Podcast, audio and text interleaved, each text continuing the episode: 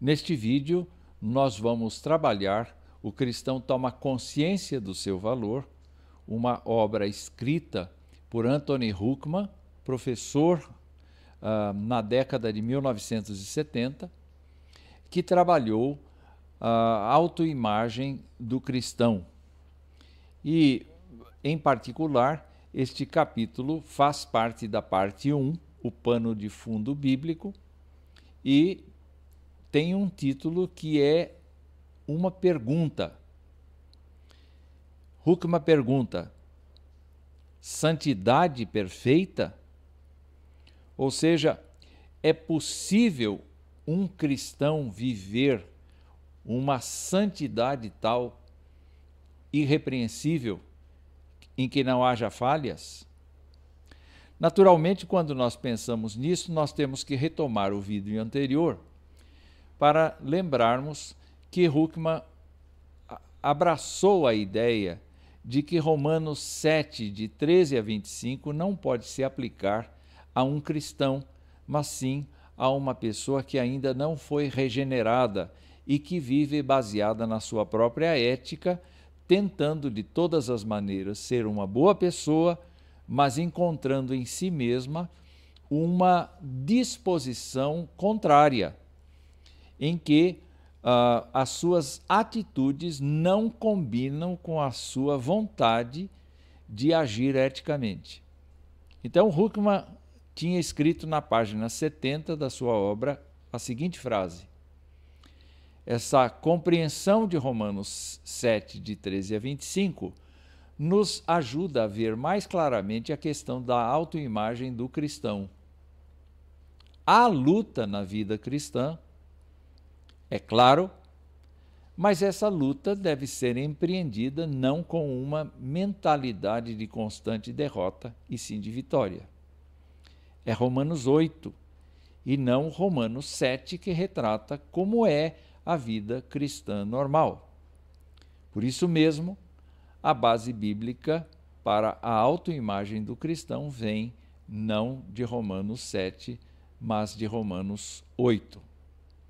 Antes de prosseguir neste vídeo, você deve ver o anterior para compreender a argumentação que é utilizada para esta declaração do autor.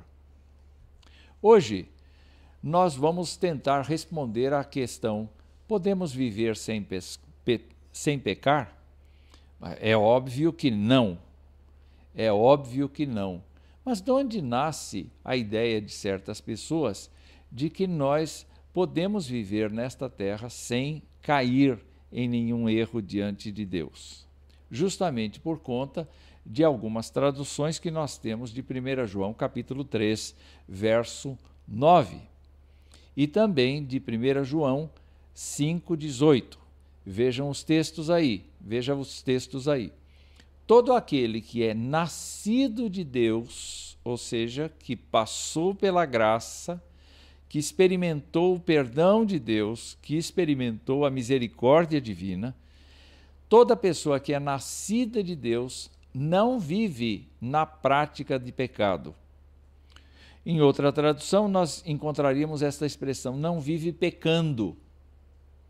Mas a melhor tradução aqui não é não vive pecando, e sim não vive na prática do pecado como um estado, como uma escravidão, como uma forma uh, uh, automática de vida. Não. Por que é que esta pessoa nascida de Deus não vive na prática de pecado? João esclarece: pois o que permanece nele é a divina semente. Então a conclusão é a seguinte: se nós fomos tornados santos pela presença do Espírito Santo de Deus, alguns podem pensar que a gente não fracassa mais, que a gente não erra mais, que a gente tem uma santidade que é absolutamente adquirida de uma vez por todas. Ora, esse não pode viver pecando porque é nascido de Deus. E outra vez, a ideia do nascimento em Deus é demonstrada em 1 João, no capítulo 5, verso 18, uh, em que João diz assim: Sabemos que todo aquele que é nascido de Deus não vive em pecado. Portanto, aparentemente o pecado não tem mais nada a ver com a pessoa que foi transformada pelo Evangelho. Por quê? Porque antes, aquele que nasceu de Deus, que é Jesus Cristo, o guarda. E o maligno não lhe toca. Esta é outra afirmação que nós precisamos prestar bastante atenção. Parece que a vida proposta por João só parece, porque na verdade não é. é parece que esta vida é tão protegida, é tão guardada pelo Espírito de Deus, pela divina semente, por Jesus Cristo que guarda a pessoa, que efetivamente ela não tem pecado nenhum. Entretanto, ah, o próprio João nos ajuda a entender que as coisas não são exatamente assim. E vai demonstrar que a virtude do crente está em admitir sua falibilidade e confessar seus atos pecaminosos a Deus pela mediação de Cristo. O cristão, na verdade, é o primeiro a reconhecer que é falho, que é pecador, que merece a condenação, mas ao mesmo tempo que foi resgatado da sua vã maneira de viver e que agora está vivendo na dimensão da graça, no estado da graça, onde a confissão de pecados é útil para o retorno à comunhão com Deus. É, é ele que diz assim: se dissermos que não temos pecado nenhum, a nós mesmos nos enganamos e a verdade não está em nós. Será que existem pessoas que acreditam que não têm pecado nenhum? Elas eventualmente podem admitir que são falhas, que são passíveis de imperfeição, mas elas não reconhecem que com isso ofendem a Deus. Eu mesmo tive um vizinho na minha mocidade que uh, foi convidado para a igreja e ali ouviu o Evangelho de Cristo, a boa nova de que Deus perdoa pecadores, mas depois me procurou em casa e disse algo mais ou menos assim: olhe, ah, foi muito bonito o que eu ouvi, foi muito importante o que eu ouvi, mas eu creio que esta mensagem que eu ouvi deve ser reservada para pessoas pecadoras, para pessoas que não têm uh, que tem desobedecido a Deus constantemente. Eu, eu, eu tenho uma vida simples. Eu tenho uh, o propósito de sempre ajudar o próximo. Eu, eu realmente não quero o mal do próximo. Eu acolho as pessoas que vêm à minha porta. Uh, é certo que eu tenho uh, alguns vícios comigo, Uh, mas eles me acompanham a vida inteira e eu não creio que isto ofenda a Deus. Então, muito obrigado por me levar à igreja, mas isto efetivamente não é para mim, eu não preciso disso. Bom, eu olhei para ele e naturalmente eu lembrei do fato de que quando a gente diz que não peca, a gente se engana. Até o crente se engana. E o mecanismo que o próprio João aponta aqui é a confissão de pecados.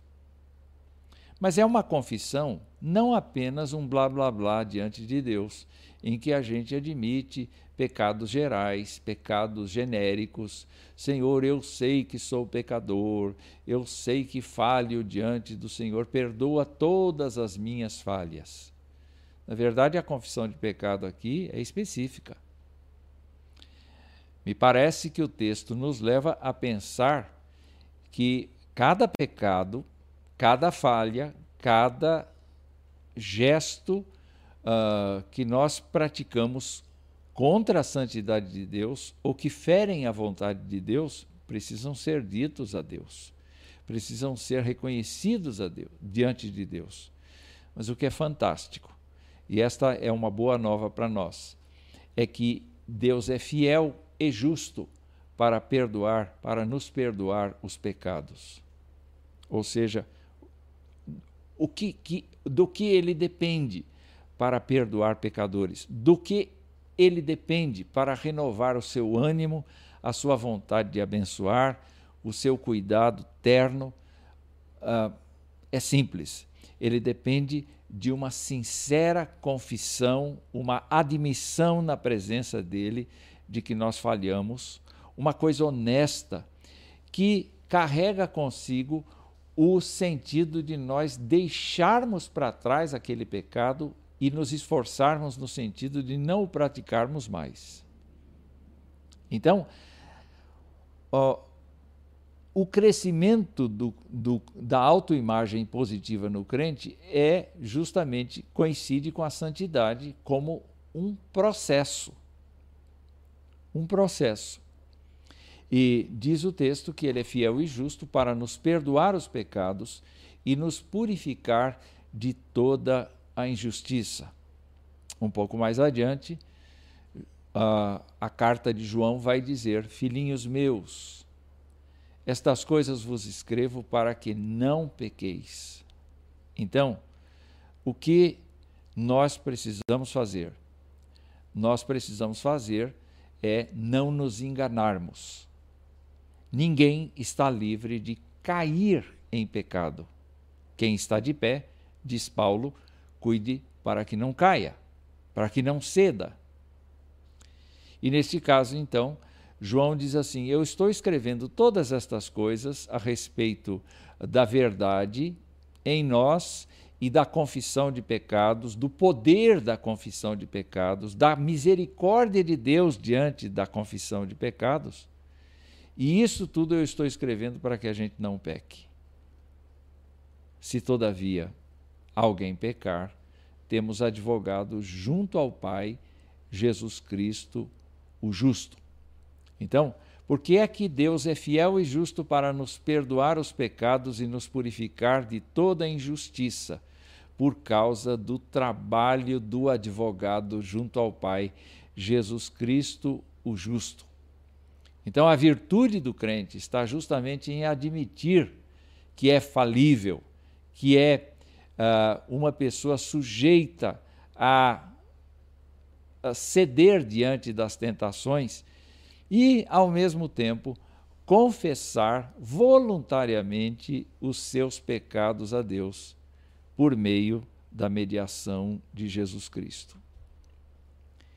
O que João nos ensina, afinal, Huckman vai dizer: uma pessoa regenerada, e ele está escrevendo para crentes, João está escrevendo para crentes, uma pessoa regenerada ainda pode cair em pecado, mas quando cair em pecado, não deve desesperar-se como se fosse perder a salvação, eu diria, pois tem um advogado junto ao Pai, através de quem pode obter o perdão. Juntando todas essas passagens, temos João dizendo algo assim: a pessoa regenerada ainda pode cair em pecado, mas não pode viver no pecado. Há outras referências que mostram esta realidade, e algumas delas no Antigo Testamento. Eu classifiquei algumas aqui que são muito importantes para nós. Ah, estas referências bíblicas simplesmente demonstram que o cristão pode falhar. Então, quando Davi, por exemplo, orava ao Senhor numa situação muito difícil, no Salmo 43, 143, ele dizia: Não entres em juízo com o teu servo, porque à tua vista o quê? Não há um justo, nenhum vivente. Se eu disser que não tenho pecado nenhum, eu minto. E eu posso fazer, como diz João no versículo 10 do capítulo 1, eu faço Deus de mentiroso. E aqui Davi está dizendo, está admitindo que Deus pode, precisa usar de misericórdia para com ele, não deve entrar em juízo com o servo. Por quê? Porque à vista de Deus não há justo nenhum vivente. A segunda citação vem justamente do Evangelho de Mateus, exatamente dentro do contexto da oração que Jesus ensinou aos seus discípulos. Ele ensinou os discípulos a exaltar a Deus, a glorificar o seu nome, a santificar o seu nome. Uh, ele ensinou a pedir o pão de cada dia, mas também ele diz assim: perdoa-nos as nossas dívidas. Não as de Jesus Cristo, porque ele não teve dívidas com o Pai, mas ele ensinou os discípulos a dizerem: perdoa-nos as nossas dívidas, assim como nós temos perdoado aos nossos devedores. Usa conosco o espírito de misericórdia, assim como nós temos usado o espírito de misericórdia com quem nos deve. Na verdade, esta é uma oração modelo para todos nós, mas tem um alto significado, mostrando que, assim como nós precisamos reconhecer as nossas próprias falhas, admiti-las diante de Deus toda hora, em todo tempo, nós devemos ter um coração misericordioso para quem admite as suas faltas a nós. E por último, aqui, uh, eu trago parte do versículo 2 de Tiago, capítulo 3, em que Tiago, falando dos pecados da língua, vai dizer que todos tropeçamos, não é em poucas coisas, não, em muitas coisas. Então, a Bíblia não esconde absolutamente o fato de que nós estamos vivendo na graça, mas não estamos livres de pecar. Portanto, a pergunta inicial, santidade perfeita? Não, santidade em processo. Essa é a resposta que Huckman tem para oferecer a todos nós. Nós estamos caminhando rumo à santidade perfeita, mas longe disso, nós agora vemos por espelho, nós agora não identificamos com clareza todas as coisas, só vamos fazê-lo lá adiante quando o Senhor Jesus Cristo voltar. Então, Huckman diz assim: mas como é que funciona então a questão? Nós devemos uh, nos prender ao fato de que nós pecamos ou nós devemos nos prender ao fato de que nós estamos crescendo na santidade e, portanto, a cada dia relutando mais em pecar. E para isso ele lembra a proposição de Paulo, falando aos romanos, justamente a respeito de que o pecado não tem domínio sobre o crente. Então, se não tem domínio, se não tem domínio, quais são as atitudes que o cristão deve ter uh, em relação a, ao pecado e à questão da santidade uh, que está em processo de desenvolvimento?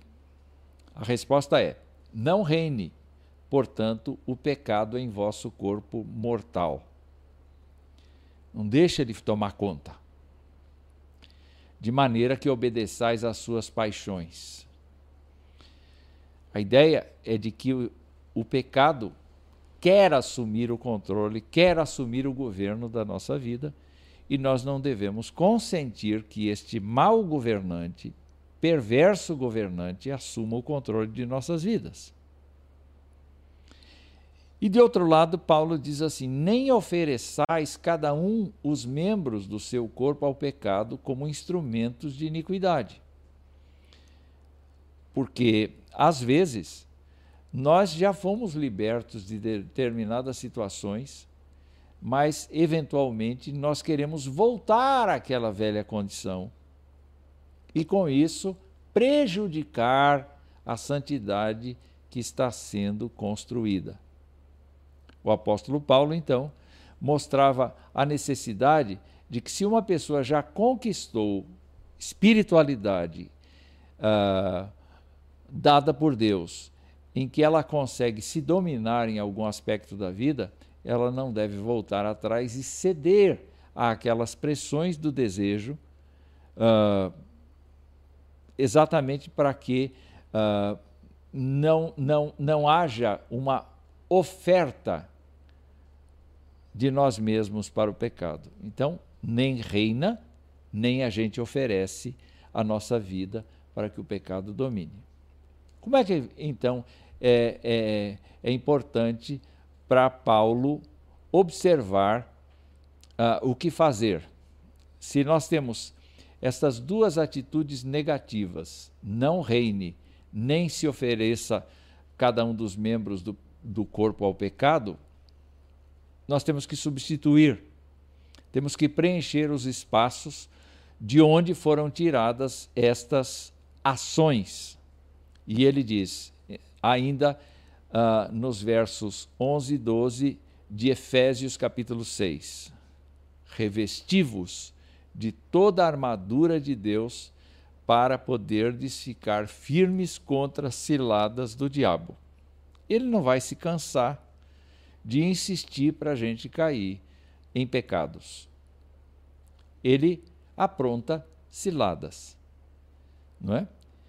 Ah, e o apóstolo diz que a gente não luta contra pessoas, contra carne e sangue, a gente luta contra estes principados e potestades, contra estes espíritos dominadores, estes dominadores do mundo tenebroso, contra as forças espirituais do mal nas regiões celestes. Santidade perfeita? Não. Santidade em processo. Nós estamos caminhando. Então, eventualmente eh, escorregamos. Mas vamos nos lembrar, como disse João, da necessidade de nós confessarmos o pecado, da necessidade de nós vivermos para Deus uh, e nos entregarmos, deixando que o Espírito governe o nosso caminhar. Então, uh, temos santidade? Sim, já temos santidade, porque estamos na graça. Mas ainda não alcançamos a santidade perfeita, porque estamos no processo de uh, revestir-nos da armadura de Deus para podermos ficar firmes e, ao mesmo tempo, não estamos entregando os nossos membros ao pecado, nem permitindo que qualquer pecado crie raízes tão intensas, tão profundas, que não consiga ser tirado de nós.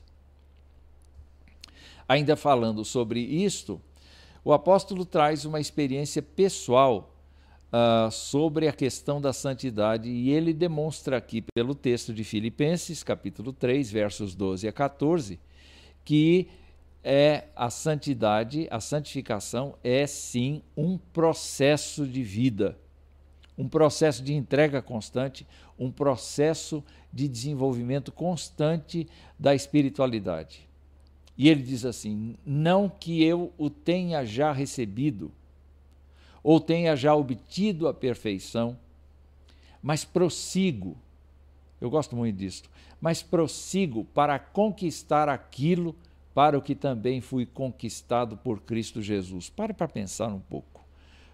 Por que, que você foi conquistado por Jesus Cristo?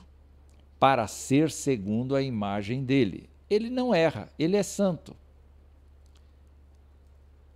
Mas Paulo não diz eu já conquistei. Paulo diz eu prossigo para conquistar aquilo para o que eu fui conquistado. E quando alguém poderia perguntar, mas Paulo se considera um beato, um santo, que não erra mais, que não fracassa mais? Ele disse assim: quanto a mim, não julgo havê-lo alcançado, mas uma coisa faço, esquecendo-me das coisas que para trás ficam e avançando para as que estão diante de mim estão, prossigo para o alvo, para o prêmio da soberana vocação de Deus em Cristo Jesus. Nós podemos perceber uma atitude proposital de Paulo quando pensa na ideia de deixar para trás aquilo que foi prejudicial, aquilo que foi errado, aquilo que foi uh, vencido, aquilo que uh, eventualmente o prejudicava. Ele diz: eu, eu quero viver cada dia um novo dia. Aquilo que eu já venci, eu não quero voltar atrás para praticar novamente. Mas eu desejo a cada dia avançar para as coisas adiante de mim. Isso significa, então, trabalhar a ideia de um processo da santidade. A santidade cresce, a santidade toma corpo na vida de uma pessoa mediante a sua entrega ao Espírito do Senhor e à sua palavra.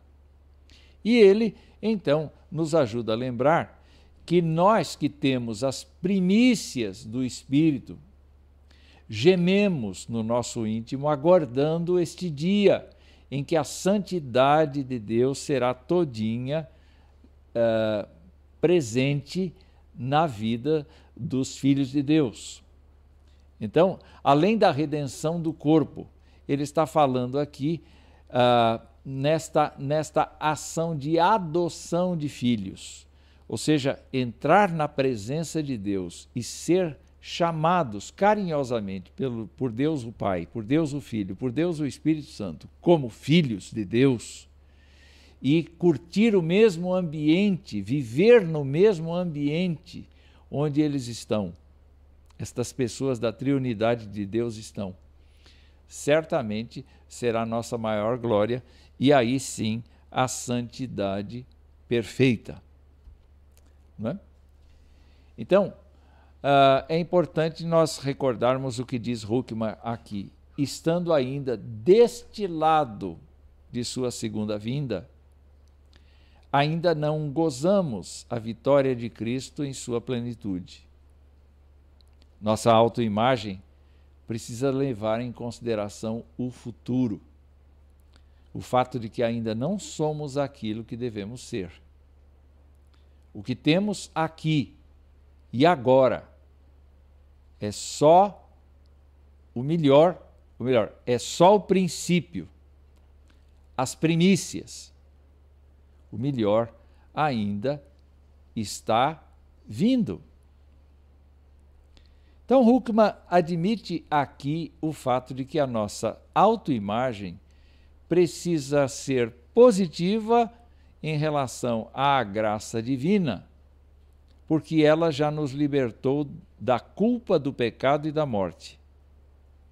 E nós precisamos também nos alegrar diante de cada conquista, que é justamente o fato de nós não permitirmos que o pecado reine sobre nós, nem nós sermos tão inocentes que efetivamente apresentemos os nossos corpos para serem uh, uh, uh, um meio da prática do pecado.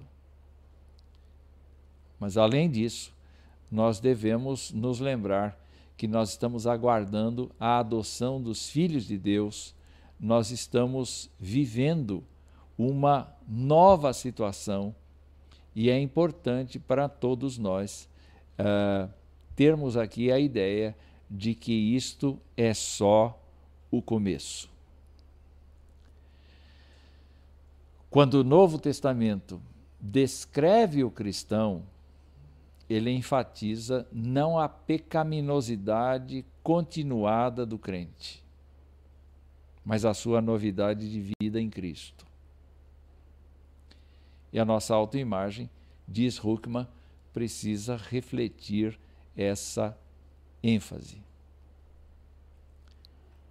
Ora, para refletir esta ênfase Huckman então estabelece ou demonstra por meio das passagens que nós estamos selecionando aqui uh, como é que vai se dar esse processo de aproximação de Cristo, de santidade cada vez maior. Então, vejam só, em Efésios, no capítulo 4, os versos 15 e 23, ele diz assim: seguindo a verdade em amor, cresçamos no que? Em tudo, naquele que é o cabeça, que é a cabeça, Cristo. Ou seja, a, a santidade é perfeita nesta vida? Não. Mas o processo é o processo de crescimento em tudo naquele que é a cabeça, Cristo. Então, olhar para as reações de Jesus, uma leitura assim minuciosa dos evangelhos, vai mostrar a paciência de Jesus, vai mostrar a sabedoria de Jesus, o conhecimento de Jesus, o poder de Jesus, vai mostrar todas as coisas relativas à sua postura como filho de Deus unigênito. Cresçamos em tudo naquele que é a cabeça, Jesus. E ainda mais, é, e vos renoveis no espírito do vosso entendimento. E eu aqui percebo ou entendo que nós deveríamos ter cada vez mais um discernimento espiritual e não um discernimento cognitivo acerca das coisas que estão à nossa volta. Nós deveríamos sim pensar espiritualmente para interagir com o mundo e não uh, por meio cognitivo, por meio intelectual. Porque nós temos a compreensão do plano de Deus não só para a nossa vida, mas para a vida da sociedade. Em relação ao, ao, ao, a esta santidade que caminha para a perfeição, Paulo fala algumas coisas que abordam a ética do crente. E uma delas é esta aqui, escrita em Colossenses, o capítulo 3. Não mintais uns aos outros, uma vez que vos despistes do velho homem com seus feitos e vos revestistes do novo homem, que se refaz para o pleno conhecimento, segundo a imagem daquele que o criou. A mentira faz parte do velho homem. A não verdade, a, a, a argumentação a favor do engano, todo o esforço de nós ocultarmos aquilo que é real, aquilo que é verdadeiro, todas estas coisas fazem parte do velho homem com seus feitos. Mas Paulo está lembrando aos Colossenses que eles foram revestidos segundo a imagem daquele que os criou. Os cristãos foram revestidos de Cristo. E este novo homem se refaz para o pleno conhecimento de Cristo. Então, santidade perfeita? Não, mas santidade progressiva. E nós ah, entendemos que toda, todo o nosso esforço passa pelo cuidado de agir eticamente, não segundo a velha natureza que tínhamos, mas segundo a nova natureza que se refaz para o pleno conhecimento. Então, ele estimula os coríntios a pensar assim: tendo, pois, ó amados, tais promessas, purifiquemo-nos de toda a impureza, tanto da carne como do espírito. Olha só o que ele diz em seguida: aperfeiçoando nossa santidade no temor de Deus. O temor de Deus é então uma das bases sobre as quais existe o desenvolvimento deste processo da nossa santificação e de aperfeiçoamento da nossa santidade. Ainda, ele fala aos Romanos no sentido de que nós não devemos nos conformar com este século, mas transformar-nos transformar pela renovação da nossa mente, para que nós experimentemos qual seja a boa, agradável e perfeita vontade de Deus. Paulo está mostrando aqui que para se conhecer a boa, agradável e perfeita vontade de Deus é necessário que a nossa mente seja renovada. Os velhos costumes, as velhas situações, a mentira e outras ações que são frutos ou obras da carne, uh, devem ser colocados diante de Deus e a nossa mente deve ser renovada justamente para que a gente experimente a boa, agradável e perfeita vontade de Deus. E aí, então, olha o que acontece conosco. Paulo diz aos Coríntios: E todos nós, com o rosto desvendado, contemplando como por espelho a glória do Senhor, somos transformados de glória em glória, passo a passo, num processo de crescimento na sua própria imagem, como pelo Senhor. Então, o ser espiritual que nós somos tem crescimento para fazer. A santidade não é perfeita, simplesmente pelo fato de João ter dito que todo nascido de Deus não vive pecando. Ninguém pode concluir que o crente não peca mais depois da sua conversão. Ele peca sim, mas ele tem o recurso da confissão, ele tem a fé no fato de que Deus é fiel e justo para perdoá-lo, purificá-lo de todas as suas manchas. E ele, com o rosto desvendado, é bonita essa imagem, contemplando como por espelho a glória do Senhor, é transformado de glória em glória na sua própria imagem, como pelo Senhor o Espírito. É aí que entra mais uma declaração de Huckman que você deve guardar. Devemos, portanto, ter uma imagem de nós mesmos como sendo progressivamente transformados na imagem de Cristo, tornando-nos assim cada vez mais semelhantes a Deus. Esse processo atingirá seu objetivo apenas na vida do porvir. Mas ele o será com certeza já que o Deus que começou a boa obra em nós há de completá-la até o dia de Cristo Jesus. A nossa autoimagem carrega ainda imperfeições. A nossa santidade não é perfeita.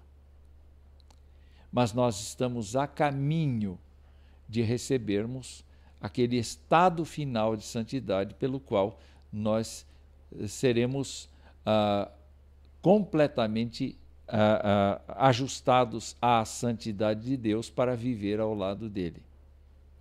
Em relação à nossa autoimagem, nós não devemos desanimar quando pecamos. É claro que devemos nos entristecer com os nossos pecados mas nós devemos imediatamente recorrer à confissão de pecados e exclamar diante de Deus a respeito da nossa falta. Porque toda vez que isto ocorrer, a comunhão com Deus é retomada, porque Deus não tira de nós o seu espírito, ainda que ele seja entristecido com o nosso pecado, mas ao mesmo tempo nós estamos cada vez mais próximos da realidade divina, no sentido de sermos coparticipantes de sua natureza, como diz Pedro. É importante para todos nós não esquecermos que santidade perfeita não existe, mas que nós estamos a caminho de vermos realmente a santidade quando Jesus Cristo voltar.